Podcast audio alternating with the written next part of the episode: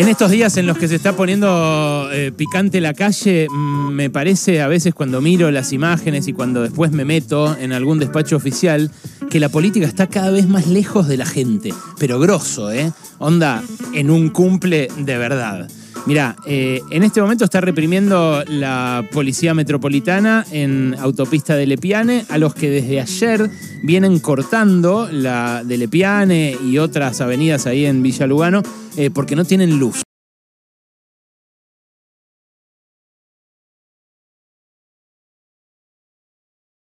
Tampoco tienen luz ahí por eh, sur.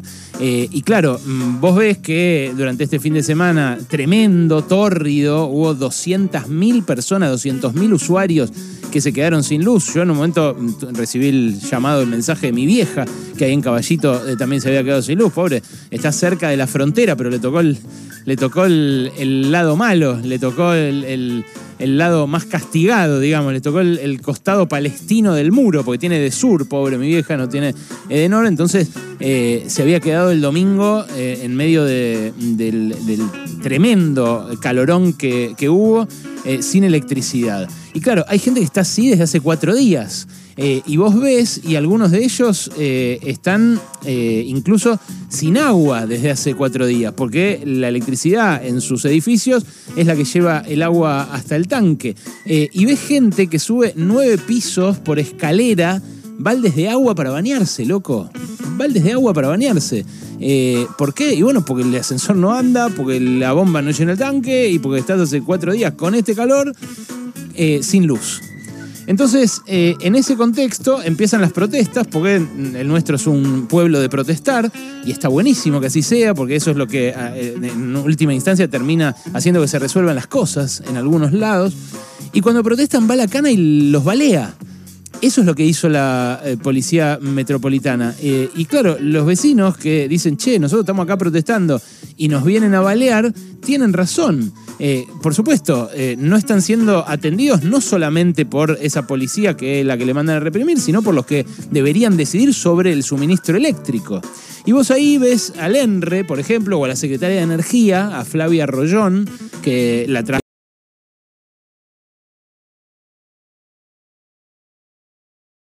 toda la gestión del frente de todos. Porque teníamos eh, a un a un secretario de Energía eh, insólito, un secretario de Energía misionero, eh, al principio que asumió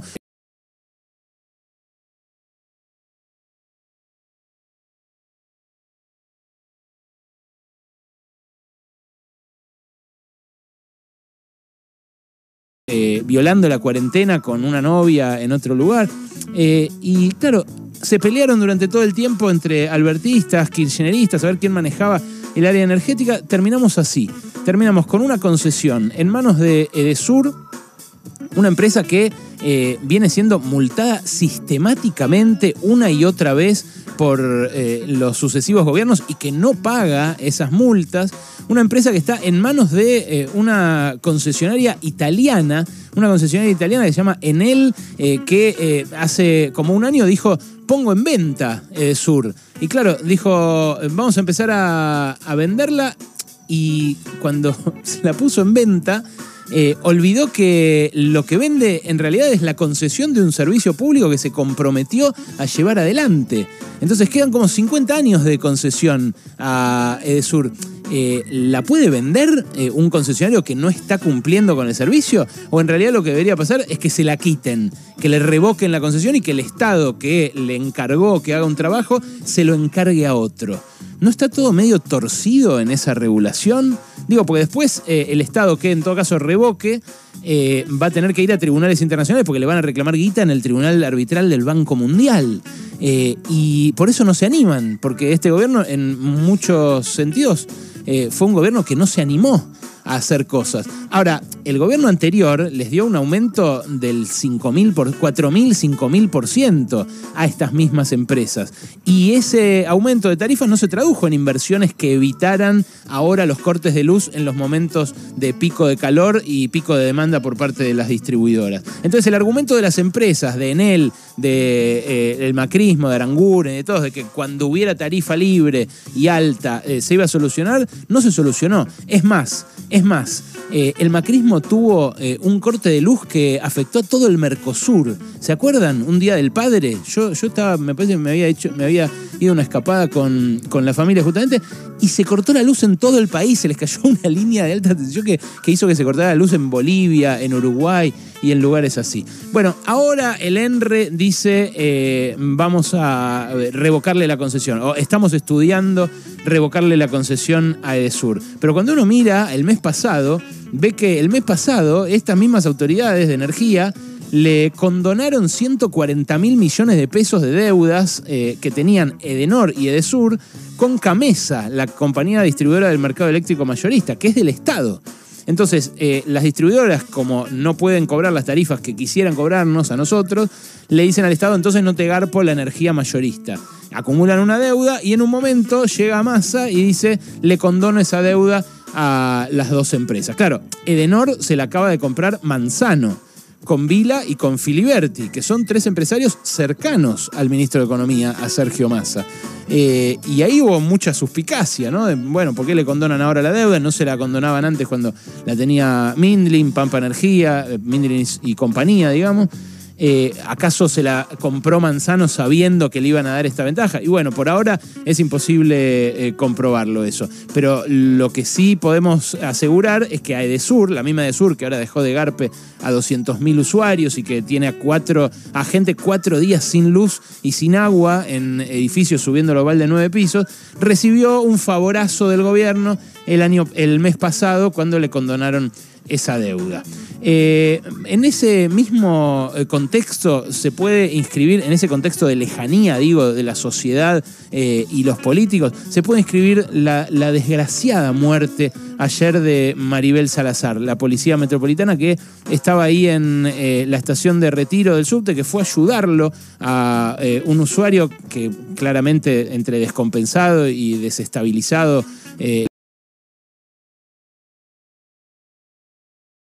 le roba la pistola reglamentaria, empieza a dar tiros, le da un tiro a un trabajador del subte, eh, le da dos tiros a ella y ella termina muriendo.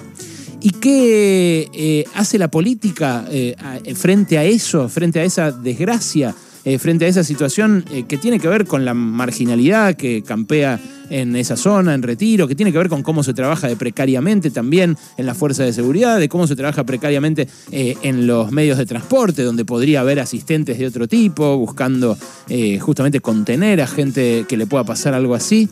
¿Qué hace la política? Especula de vuelta y empieza a echarse culpas una a la otra. Igual que en el fracaso de hacer que ande la luz. ¿No? Porque en el fracaso de hacer que ande la luz también eh, entra la grieta y entra las culpas compartidas. Y entra la mezquindad de los que no sufren. Porque la mayoría de los políticos no tiene que subir nueve pisos un balde de agua cuando se corta la luz. O vive en un barrio privado donde eh, tienen un generador en caso de corte, o eh, tiene eh, un servicio VIP, o tiene el teléfono de la distribuidora para que vayan y le arreglen inmediatamente en caso de que explote una subestación cerca de su casa. Eh, el político, por lo general, tampoco usa el subte, con lo cual tampoco se expone, como se expuso Maribel, y como se exponen todos los trabajadores del subte y todos los usuarios del subte todos los días, a que les pase algo así. Y sin embargo, aprovechan algo que genera conmoción, obviamente, porque uno piensa, che, podría haber estado ahí. Mil veces hice la combineta de, retiro para tomarme el tren eh, y podría y, reconozco esa boletería a donde Oscar Valdés agarró el arma y le disparó a la policía. Eh, ¿Qué hace la política? Eh, intenta sacar rédito para la campaña y entonces empieza a introducir cosas que no tienen nada que ver en la discusión, pero que le, pueden servir para pegarle al otro. Por ejemplo, las Taser, las pistolas Taser. Ayer el ministro de Seguridad en, uso de licencia por el escándalo que protagonizó en Lago Escondido, que es Marcelo de Alessandro, sacó todo un hilo de tweets diciendo que esto se habría evitado con las Taser, con las pistolitas eléctricas. La pistolita eléctrica, si se la hubiera eh, em, puesto al, al muchacho que disparó, evidentemente en un estado de desequilibrio mental en ese momento, eh, y él estaba tocando a la otra trabajadora del subte, a la otra eh, boletera, le iba a pasar electricidad a la boletera. Pero además, si él le saca la pistola a la mujer policía, ¿no le podría haber sacado la taser? ¿O ¿De qué están hablando cuando hablan de las Taser? ¿Qué habría solucionado en esa situación? No sé, ayer María Eugenia Vidal estuvo en la tele y para ella con las Taser no pasaba lo que pasó, escucha. En el mundo, este debate ya está zanjado. La mayor parte de los países civilizados, democráticos, tienen esta herramienta para su policía. Es así. Lo que pasa es que en Argentina discutimos cosas que son de sentido común. Yo le digo al juez que tiene la causa, que no sé cómo se llama, pero tiene la causa para ordenarle al gobierno nacional que lo haga, que las habilite mañana. Nosotros en la provincia las usamos durante mi gestión. Y no hubo tortura, no hubo uso institucional. Es otra discusión la de las Taser, eh, pero claramente no tiene que ver con lo que pasó ayer en Retiro. Y esto es parte de el, eh, el factor que hace que, la gente sienta cada vez más lejos a los políticos, porque le hablan de eh, cualquier cosa.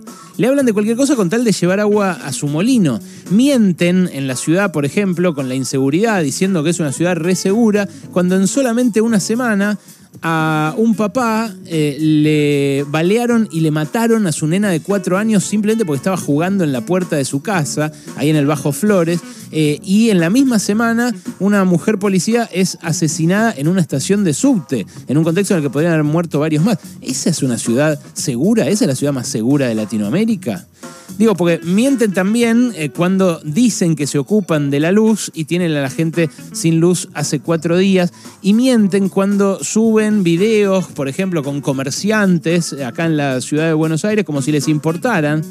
Eh, dejando de lado que les acaban de subir los impuestos, le pusieron el impuesto a la tarjeta de crédito, eh, no ayudaron en nada a los comerciantes que tuvieron que cerrar con la pandemia acá en la ciudad de Buenos Aires, eh, cuando otras provincias, por ejemplo, sí desplegaron políticas complementarias del ATP y políticas de asistencia, y cuando se les acaban las mentiras, reprimen, que es lo que está haciendo la policía metropolitana, otra vez la policía metropolitana ahí en la autopista de Lepiane. Después no se pregunten por qué la gente los ve cada vez más lejos suyo a estos políticos, de los dos lados de la grieta. ¿eh? Pasaron cosas, cosas.